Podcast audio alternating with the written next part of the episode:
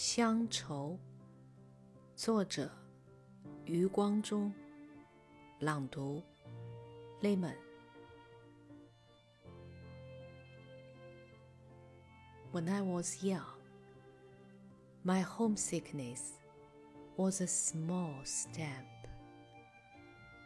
I was here. My mother was there. After growing up, my homesickness was a narrow ticket. I was here. My bride was there. Later, my homesickness was a little tomb. I was outside. My mother was inside. And now my homesickness is a shallow strait. I'm here.